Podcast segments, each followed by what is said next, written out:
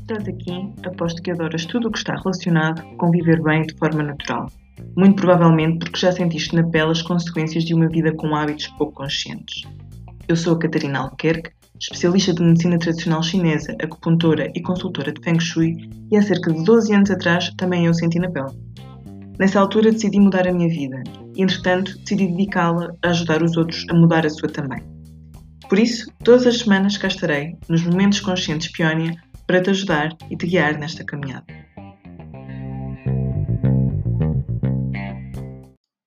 Olá, cá estamos em mais um Momento Consciente Peónia e hoje vou falar sobre como manter a boa disposição em tempos de inverno, okay? com quatro dicas uh, para a manteres.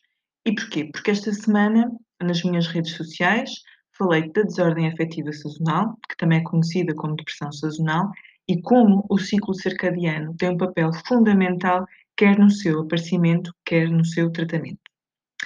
Sabemos uh, que os níveis baixos de serotonina e de vitamina D, juntamente com níveis mais elevados e muito elevados de melatonina, pela ausência de sol, levam a este quadro. Depois, falei-te também sobre o efeito da acupuntura na produção e na regulação das vias de sinalização da serotonina, partilhando contigo três estudos científicos que suportam e que explicam porquê. E agora está então na altura de falarmos em prevenção, que eu gosto sempre muito de falar de prevenção e é nisso que também tento trabalhar contigo eh, e, e ao partilhar esta informação toda diária, que vou partilhando nas redes, que é como podemos prevenir determinadas situações. Uh, até porque, mesmo que não sofras uh, da desordem afetiva sazonal, um, até porque se sofres precisas de outro tipo de aconselhamento e de acompanhamento, inclusivamente psicológico, um, muitas pessoas sentem-se mais em baixo ou menos motivadas no inverno. E se é o teu caso, agora já compreendes do ponto de vista neuroquímico porque é que isso acontece, ok?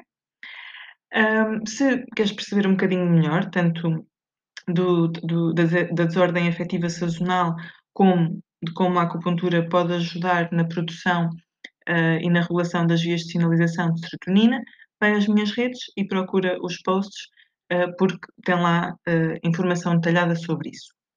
Mas então, como é que podemos prevenir esta desordem ou a tendência para uma maior prestação no inverno? Ora, então, dica número 1: um, sol, claro. Apanha-se sol. Pode ser dentro de casa, se estivermos em confinamento ou se estiver frio lá fora, à janela, claro. Uh, mas expõe-te ao sol. A luminosidade natural é muito, muito importante. Até porque é a diminuição dessa exposição solar que despoleta estas reações no corpo.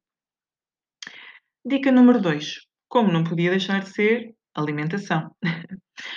uh, certifica-te que ingeres alimentos ricos em triptofano, que é um precursor, digamos assim, da serotonina, e de vitamina D. E vou-te dar aqui alguns exemplos de cada um. Alimentos ricos em triptofano temos de origem animal o frango, o peru, os ovos e o salmão. As frutas são frutas tropicais, ok? E que no inverno não são muito adequadas. Porquê?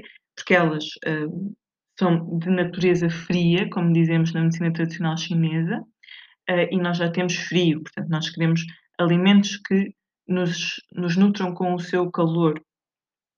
Uh, então, as frutas uh, que seriam indicadas seria a banana, o abacate e o abacaxi, mas se as fores utilizar, cozinhas, ok? De alguma forma, seja grelhado, seja em papinha, seja assado, cozinhadas. Uh, vegetais e tubérculos temos a couve-flor, os brócolos, a batata, a beterraba e as ervilhas. Depois temos alguns frutos secos que também são ricos em triptofano, como é o caso das nozes, do amendoim, do caju e da castanha do Brasil. Atenção, já aqui expliquei numa, num, num dos minutos conscientes de Peónia que os frutos secos, as leguminosas as sementes devem ser sempre muito bem demolhadas, ok? E essas águas uh, depois devem ser deitadas fora e voltar a lavá-los antes de cozinhar. Portanto, mesmo os frutos secos devem ser demolhados e cozinhados. Um, a soja e os seus derivados também são ricos em triptofano, mas devemos ter atenção sempre nos alimentos de soja, ok? Não lhes dar uma grande predominância. A melhor forma de os consumir é através dos seus, um, agora está-me a faltar a palavra, dos seus fermentados, ok? Como por exemplo o miso, o shoyu ou mesmo o tempê. Depois temos a spirulina e as algas marinhas, que também são ricas em triptofano, e por fim o cacau. Nos alimentos ricos em vitamina D. Bom, se a tua alimentação é vegetariana ou vegana, como a minha, então esquece, tens mesmo de suplementar.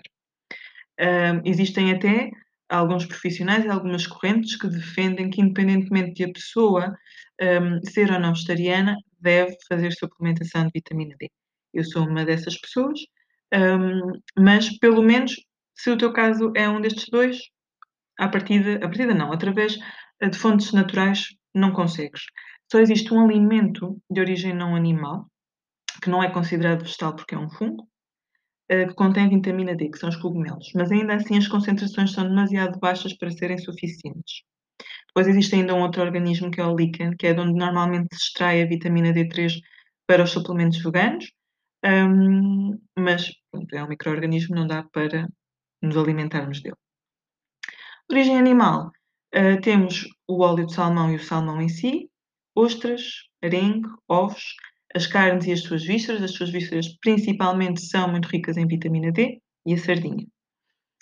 Ok, aqui para além da vitamina D e do triptofano, também sabemos que as vitaminas do complexo B e, e o ômega 3 são importantes para a saúde e bem-estar mentais. Ok?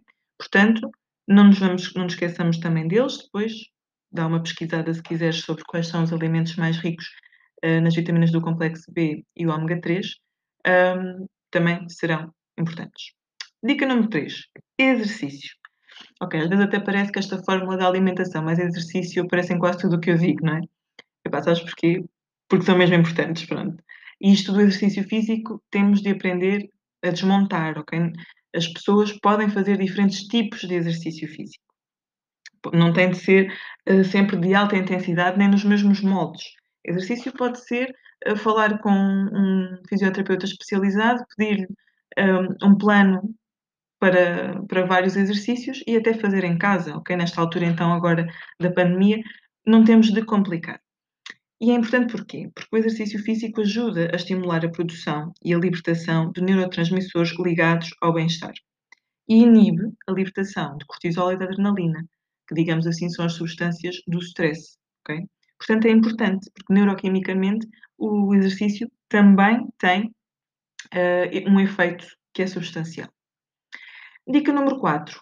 Cuida de ti, okay? faz coisas que te façam sentir bem. E é claro que esta dica é válida sempre, um, mas se de facto nós estamos a falar de uma maior prestação, uh, de uma maior sensação para nos sentirmos em baixo, então também temos de nos ajudar, estimulando-nos com coisas que nos fazem sentir bem, para libertarmos esses tais neurotransmissores ligados ao estado do bem-estar, um deles, a serotonina. Um, por exemplo, durante a semana eu dei-te o exemplo de como a acupuntura pode ajudar na produção e na regulação, de, regulação das vias de sinalização da serotonina. Este é um bom exemplo, okay? tem robustez científica, faz-nos sentir bem, ajuda-nos a libertar neurotransmissores ligados ao bem-estar, é bom. Mas para além disso, deves procurar tudo o que te possa ajudar a sentir bem. Desde atividades como ver um filme, ler, ouvir música, expressão artística, uh, dar passeios pela natureza, uh, receber uma massagem, comer algo de que gostas mesmo muito, não é? Aqueles pratos, aquelas comidas que nos fazem logo sentir bem, nesse caso pela via da dopamina, não da serotonina, mas fazem-nos sentir bem, e até ligar a alguém de quem gostas. Nós agora, mais do que antes, não é? o inverno já tinha esta tendência e tem para ser hum, uma, uma estação uh, mais nossa, não é? Menos social, uh, mais introspectiva. Mas então este ano, com a Covid-19, uh, isso aumentou. E, portanto, nós podemos e devemos utilizar as outras vias para também podermos estar em contacto com essas pessoas de quem gostamos, que nos fazem sentir bem, que nos fazem rir e sorrir e que nos fazem partilhar. E, portanto, também pode ser algo a considerar, okay? para te sentires mais em cima. Portanto, sabes que ficas mais em baixo no inverno, tens agora aqui quatro dicas para ajudar a contrariar. Mas volto a repetir que se efetivamente estás num estado depressivo ou se sentes que podes ter de ordem afetiva sazonal, primeiro, vai ver o tal post que eu fiz, porque tem lá os sintomas e explica melhor o que é que é isto, e depois precisas mesmo aqui de uma ajuda profissional, ok? Quer de um psicólogo, que tem, tem um papel que é insubstituível, quer de outras terapêuticas que te possam ajudar, desde as farmacológicas às mais naturais, como a acupuntura. Bom, espero que te tenha ajudado, espero que dês utilidade a tudo o que partilhei aqui contigo hoje e que costumo partilhar.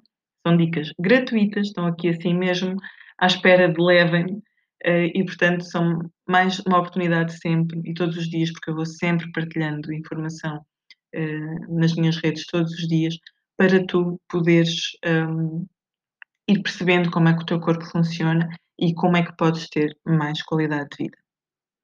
Até ao próximo momento consciente Peónia e boas práticas naturais.